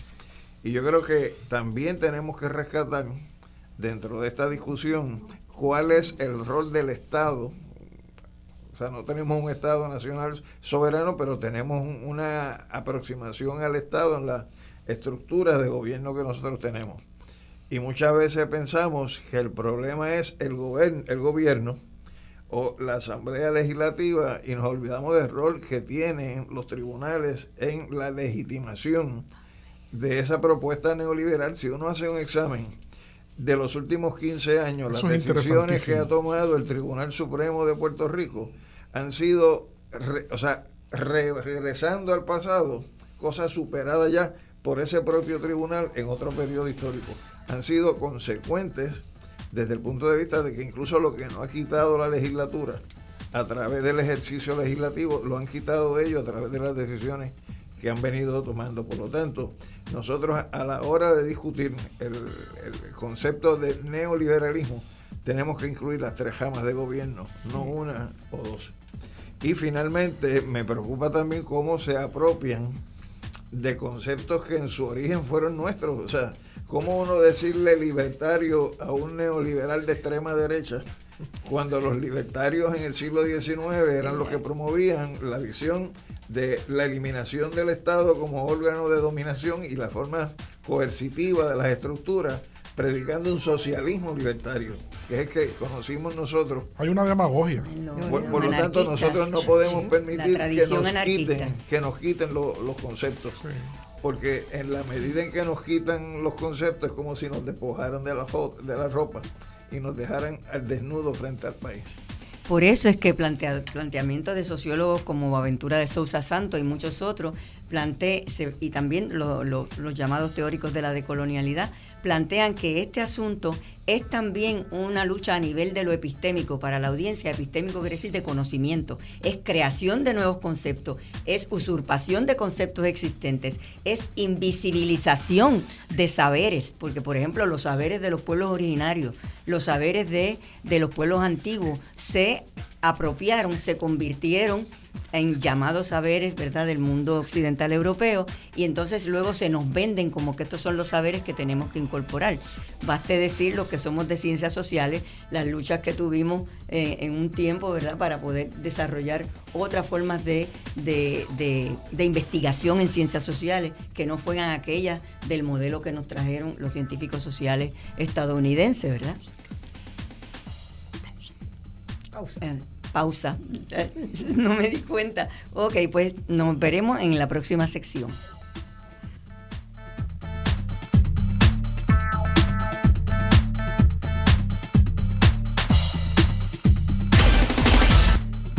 Saludos amigos y amigas, estamos nuevamente con ustedes a las 12 y 30, todavía nos queda media hora de programa de voz alternativa eh, en el tema que es el neoliberalismo y cómo nos afecta. Antes de pasar al compañero Carlos, Carlos eh, eh, Severino, eh, que quiere darle seguimiento a algunas ideas que planteó Alejandro, quería señalar que existe el libro del compañero Alejandro Torres Rivera, no sé si aquí los que tienen internet lo pueden ver. Ah, ahí, ahí, se ve. ahí se ve. Este libro se llama Los fundamentos filosóficos del neoliberalismo, las modificaciones en la legislación laboral la clase obrera y la doctrina del shock, la experiencia puertorriqueña. Y lo pueden encontrar, además de eh, la librería Laberinto en el Viejo San Juan, también en la librería El Candil en Ponce, en, y Biblioservices. en Biblioservices, que está aquí en Atorrey. Eh, por internet y, se puede conseguir por internet a través de Biblioservices también, ¿verdad? Sí, eh, pero les, digo que ya yo hice la gestión con, con Biblioservices para que sepan que puede ser por internet, pero también puede ser presencial, eh, que pueden ir a buscar el libro allá.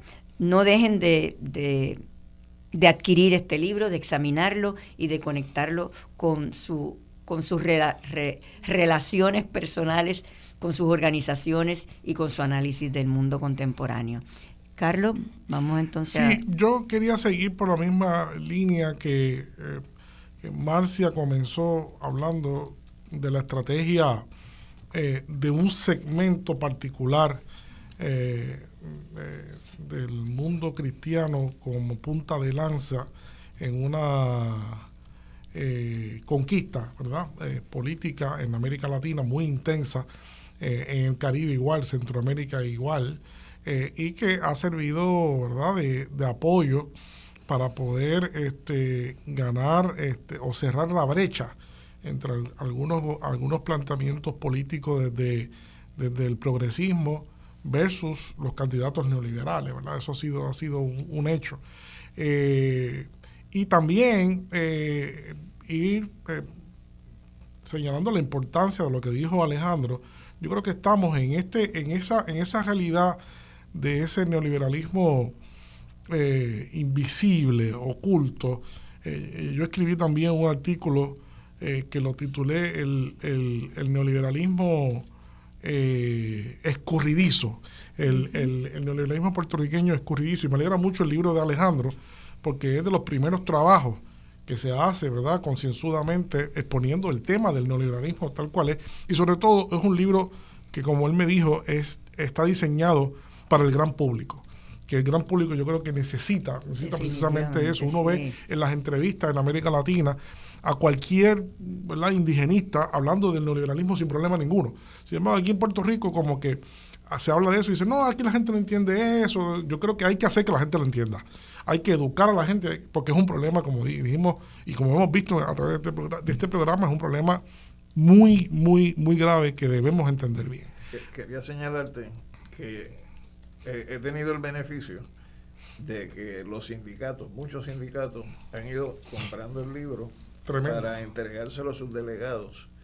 para generar discusiones, eh, incluso presentaciones que yo le he hecho, mm. porque es un libro que va orientado a ese propósito, que llegue al, trabajador común y corriente y pueda entender qué es el neoliberalismo en la experiencia eh, no puedo dejar de pasar la, oportunidad sin decir que tanto la estrategia este, religiosa ¿no? este, como la, la tendencia muy creciente a un revisionismo histórico, conceptual, filosófico, de conceptos, como dijo Alejandro, que también está en marcha en distintos niveles, en distintas eh, regiones, que va desde eh, revisar lo que fue la Segunda Guerra Mundial, revisar lo que es el fascismo, hasta las cosas que mencionó Alejandro, sencillamente aquí, aquí en Puerto Rico, que hay muchos think tank, hay mucho dinero, ese dinero que Marcia dijo que se está otorgando también, hay gente muy capaz, porque hay gente muy capaz, pero muy capaz, pensando en cómo eh, consolidar un proyecto y cómo hacerlo más cercano a la gente. Y el tercer eh, elemento importante también, hay un tercer elemento importante que no es eh, sino otra cosa que lo que llaman la judicialización de la política, el lawfare, que ha sido también, el lawfare es parte esencial de la estrategia de cómo ganar elecciones cuando yo no puedo ganarlas. Y, es tan dramático que aún sin, eh, aún con el favor de, de unas estrategias como las que mencionamos, cuando no han tenido oportunidad de ganar elecciones, pues entonces privan a la persona que se sabe que va a ganar de que pueda concursar en, las elecciones, como fue el caso ¿verdad?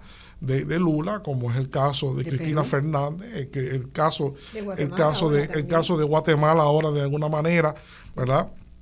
distintos casos que hemos visto. Eso le llaman crecientemente en español, se está estudiando como, como área judicialización de la política, ¿verdad? Eh, también se le llama lawfare, ¿verdad? También se le llama eso, que es una cosa, eh, este, pues, pues, pues, pues, terrible, ¿no? Este, muy, muy, muy fuerte, muy, muy poderosa.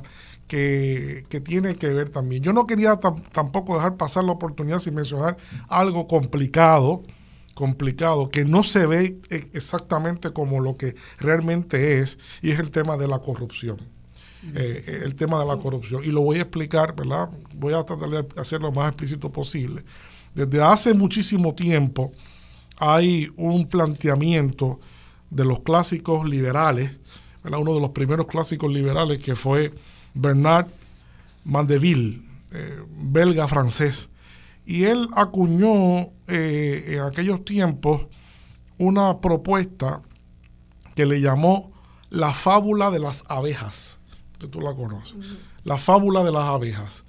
Y la propuesta, él era economista, dice, realmente las sociedades que estamos desarrollando son sociedades hipócritas eh, y realmente favorecemos la virtud y rechazamos eh, la vileza, eh, pero realmente no funciona así la, sociedad, decía, decía Mandeville.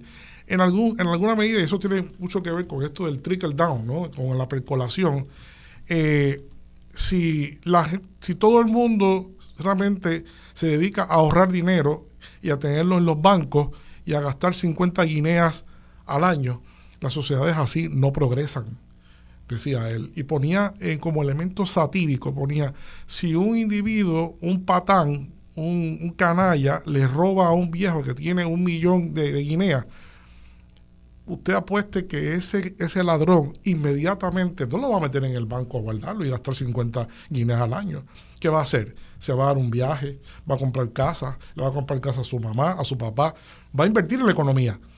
Invertir en la economía. Y es, es algo bien interesante porque yo creo que eso siempre, y se discutió mucho en la, en la época liberal, se discutió mucho, se, Adam Smith lo, lo criticó, pero de un lado también lo vio, y ha habido algo subterráneo también en mucho, mucho de esto, que la corrupción por un lado vemos que se combate, pero realmente no se combate nada. No se combate nada porque si tú le das el dinero completamente del Estado a una gente que tú no entiendes bien cómo funciona, pues la probabilidad de que te vayan a estafar al Estado es bien alta. Pero tú lo estás estimulando realmente a través de, de la política. Mientras tanto, como dicen jóvenes investigadores, no se investiga la verdadera corrupción. ¿Cuál es la verdadera corrupción? Lo que se llama los fondos, eh, eh, los, flujos financieros internacionales. Los flujos financieros internacionales son la verdadera estafa, que Puerto Rico está involucrado en eso. Puerto Rico está involucrado terriblemente en eso, moviendo cantidades fabulosas de dinero muchas veces refrendadas por el marco legal, por lo que decía Alejandro, incluso por, por los elementos legales, ¿verdad? En muchas partes del mundo se mueven cantidades de dinero que se estafan los estados y son los que realmente perpetúan en África y en América Latina la pobreza, ¿verdad? Y perpetúan la, la relación de subdesarrollo de muchos países. No es necesariamente, ¿verdad? No estoy diciendo que sea buena, no es buena la corrupción en ninguna de sus manifestaciones, hay que combatirla todas.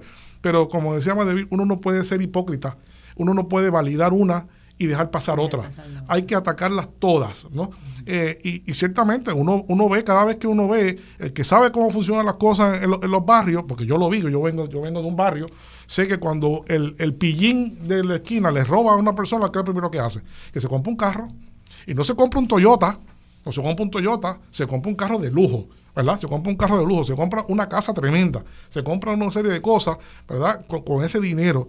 Y hay una relación entonces intrínseca entre la corrupción, porque mueve la economía. Bueno, el planteamiento de más de es ese, es que la vileza en el sistema neoliberal mueve la economía. Hay una hipocresía alrededor de esto, ¿no? hasta, hasta eso, hasta eso, ¿no?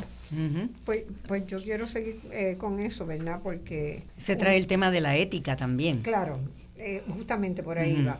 Eh, yo creo que en este momento a mí hay dos cosas que me preocupan sobremanera y que me parten el alma. O sea, vivo con el alma quebrada. Las inmigraciones masivas de los países más pobres de África, que están siendo, siguen siendo expoliados, de Asia, del Medio Oriente, de Centroamérica y el Caribe. Millones de millones de millones de personas, de familias quebradas, de niños perdidos, desaparecidos, eh, que abre a los negocios de la trata de órganos de niños, que trata, bueno, o sea, las complicaciones que genera el fracaso del modelo neoliberal las consecuencias para la gente son dramáticas. Nosotros estamos, hemos estado viviendo una década donde cada año 50, 60 mil personas salen de Puerto Rico y eso tiene un genera unos dolores profundos, tremendos en la gente y de ahí hay un desencanto y hay una necesidad y hay un dolor permanente y hay un sentido de impotencia, ¿verdad? Porque no es que la gente se quiera ir, es que no se pueden quedar. Es que el neoliberalismo expulsa gente, como bien analiza Saskia Sassen, una escritora, una investigadora argentina, americana. Argentina americana que habla, ¿verdad?, de la de cómo se expulsan seres humanos, cómo los seres humanos bajo esta mirada son desechables. Se doblemente de la, entrada, de la salida y de la entrada. Y de la entrada, exactamente. son, son concebidos como desechables. Nadie es necesario. Hay mucha gente en el planeta, hay una visión darwinista detrás de todo eso.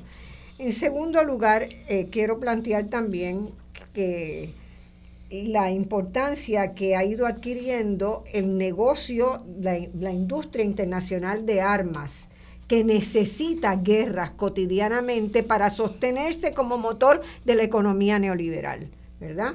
Entonces, necesitas tener permanentemente guerras, necesitas destruir países, matar gente para que la economía se mueva.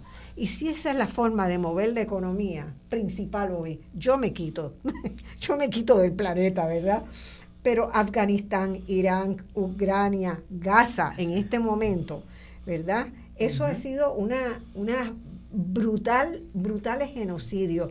Y en todos la secuencia es que van las empresas, los ejércitos de sicarios, porque ya tampoco hay tantos ejércitos nacionales, son ejércitos de, mercenarios, de mercenarios que van a matar gente. Eso ha desarrollado eh, la destrucción, ha significado la destrucción de montones ejércitos privados. ejércitos privados, de mercenarios pagados con fondos internacionales generalmente provistos por la cooperación de Estados Unidos o de Europa, que van a matar gente. Eh, pero eso también ha generado, la industria de armas ha generado unas nuevas industrias de seguridad que incluyen el sicariato, pero que van desde las alarmas, la cerradura, los sistemas de circuito cerrado, ¿verdad? Todo lo que necesitamos para mantenernos seguros. Esa economía, ¿para qué sirve esa economía, verdad? Si tenemos que permanentemente estarnos protegiendo del otro, porque la pobreza y la desigualdad generan violencia, y generan violencia y generan delincuencia y todo eso. Y el sicariato internacional, ¿verdad? Que hoy existe, que fueron a matar al presidente de Haití eh, hace año y medio, que van a América Latina permanentemente a matar los líderes ambientalistas, se toman un avión, van y vienen y nunca los encuentran. Pero y, eso, como ah, tú acabas de decir, la naturaleza. Y como dice, como dice Harvey, este, esto también implica en su fase tardía la mercantilización de la naturaleza. De la mercantilización y de la, y de la vida misma, y de la vida misma, ¿verdad? Entonces yo creo que eso es algo que, que tenemos que también que reflexionar mucho. Hay formas de organizar la economía de otra manera. Yo me imagino que vamos a hacer muchos programas más de voz alternativa en esta, en esta línea. Yo personalmente estoy trayendo, tratando de traer a algunas personas importantes, este, conseguir recursos porque para, para tenerlo. Y eso yo no quiero dejar pasar la oportunidad porque es que la gente a veces piensa, o algunas personas maliciosamente después dice, es que lo contrario al neoliberalismo es el comunismo. Eso es lo más fácil.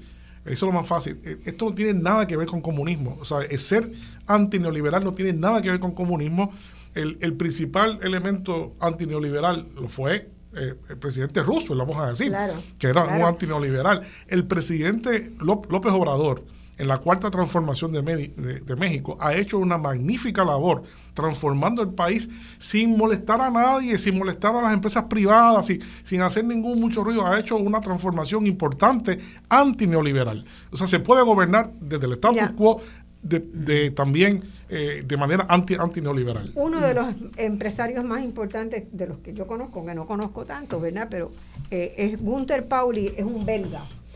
Un belga con una capacidad extraordinaria que viene de esa primera teoría de ver el desarrollo desde abajo.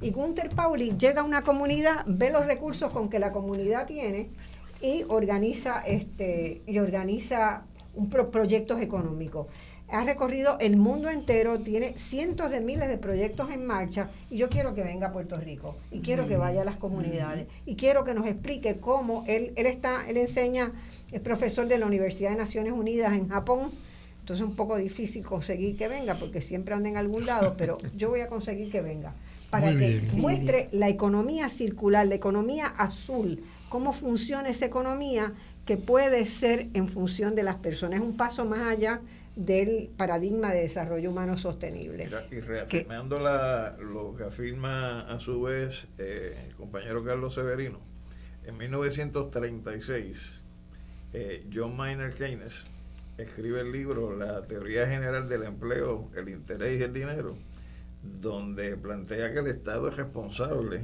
de estimular la inversión, el empleo pleno y el poder de compra en efectivo de los consumidores sin tener que llegar al socialismo. Y plantea además que estabilizando las fluctuaciones que tenía el capitalismo en esa etapa, reduciendo el desempleo, se podía salvar el modelo capitalista en lugar de echarlo abajo en las condiciones en que estaba. En, que estaba, claramente. Amigas y amigos, hemos entrado sin anunciar prácticamente en el último segmento, que son modelos alternativas y viables al neoliberalismo. Eh, quiero señalar que todavía, aunque nos queda poquito tiempo, pero pueden llamar al 787-292-1703 1704 y 1705 para hacer alguna pregunta, comentario, invitar a, Marcia a que siga presionando al, al colega que está en la Universidad de las Naciones Unidas en Japón para que pueda llegar acá eh, y seguir poder dialogar con las posibilidades que reales que tenemos. Lamentablemente, el tema de lo que han sido las luchas sociales en este en estos procesos no ha dado tiempo, pero les invito a que vayan a 80 grados, que tengo un artículo que se llama Movimientos Sociales, otra mirada a las crisis del neoliberalismo, y también a YouTube, donde tengo movimientos sociales y, y de colonialidad. Son artículos en que hablamos de cómo las luchas sociales combaten. Hay, una, llamada. Bienvenida, bienvenido. Sí, eh, buenas tardes. Es Manuel Torres Márquez. Eh, Manuel, saludos. Los, he seguido y solamente tres apuntes. Una, el que en la población en general no hay conciencia de lo que se llama el superestado de las empresas multinacionales. La legislación que se ha favorecido en Puerto Rico bajo las administraciones del PNP, eh, abren una avenida fácil para que se homogenice, se homogenice la cultura. Si algo nosotros tenemos es un espacio de soberanía cultural y este proceso del superestado de las empresas multinacionales se asienta y va logrando el que todos consumamos lo mismo, pensemos lo mismo, creemos lo mismo, ¿no? Puerto Rico, en la medida que es más singular, tiene mayor futuro. Lo otro es importante, que yo creo que es importante señalar, según hay eh, corrientes dentro del protestantismo que han estado subordinados a unos estilos y enfoques que terminan inclusive siendo víctimas de las directrices sin tener conciencia de qué es lo que es su iglesia y a dónde quiere llegar con su impacto. Pero creo que en la América Latina eh, la teología de la liberación eh, hizo una gran aportación y yo creo que es importante eh, reconocerla, ¿no? Porque de lo contrario quedan muchos capítulos por discutir. Ustedes han hecho un excelente resumen, pero yo creo que es importante eso. ¿Cómo atenta el superestado de las empresas multinacionales y el neoliberalismo a nuestra soberanía, no solamente política, cultural. También el planteamiento, ay perdón, el planteamiento que hace sobre la importancia de los proyectos de resistencia y de alternancia quizás merecen otro programa. Yo, yo pienso que sí, porque en mi eh, caminar por la América Latina en la cátedra de UNESCO he hablado mucho con misioneros y hay muchas caras y hay una cara de una aportación que no está vinculada a procesos eh, políticos ni a inteligencias supranacionales. Hay una vocación y están incidiendo no en quién van a votar, están incidiendo en que se democratice la calidad de vida y tengan una esperanza. Están depositando en el Banco de la Esperanza, de lo cual más se ha hablado. Sin duda alguna. muy, muy bien, muy Gracias, amigo, qué buena esta intervención. Saludos, eh, Manuel. También yo creo que esa, ese diseño y esa vocación de ser eh, hegemónicos y que todos seamos iguales. Eh, eso se, se, ve clarísimo en Puerto Rico, ¿verdad? En el resto de América Latina ha habido mucho más posibilidad de evitar que lleguen Ese pensamiento único y que lleguen las cadenas de comidas rápidas, de comida chatarra, que tanto daño hacen a la gente, pero que buscan y son parte de esa misma eh, búsqueda de cómo, cómo podemos ganar más, más dinero, pues teniendo franquicias, tenemos, es parte del modelo. Exactamente. Amigas y amigos, ya estamos casi en las postrimerías del programa. Eh, si alguno de los compañeros en el panel quieren destacar algo, yo solamente quería señalar lo que nos dijo en el 2009 Miguel Descoto, que era importante desarrollar una nueva ética, definir el bien común y potenciar una visión espiritual del mundo como parte del fundamento de estas alternativas que queremos señalar. Si alguno de los compañeros quiere despedirse, si no, hasta... Sí, nos despedimos. Saludos y buen domingo. Yo, mi único comentario es que no pude tener la oportunidad para articular un elemento del neoliberalismo que es la precarización de las condiciones materiales de vida de la clase trabajadora sin esa precarización no podría haber neoliberalismo. Así que eso también, otro tema importante. otro para, programa. para otro programa. Eh, yo, lo tenía también en mis notas, y no solamente es la precarización que estamos viviendo aquí, es la ultra precarización que en algunos países del mundo se vive para que nosotros podamos comprar este, ropa, zapatos, mercancías más baratas, ¿verdad? Entonces, eh, la solidaridad y la noción de, equidad profunda y el profundo respeto que debemos tener a la humanidad de la gente eh, merece que pensemos que pensemos en esas cosas cuando nos vestimos y cuando comemos. Liliana, muchas gracias. Bueno, gracias a ustedes también, amigas y amigos. Con esto nos despedimos. Buen día y buena semana.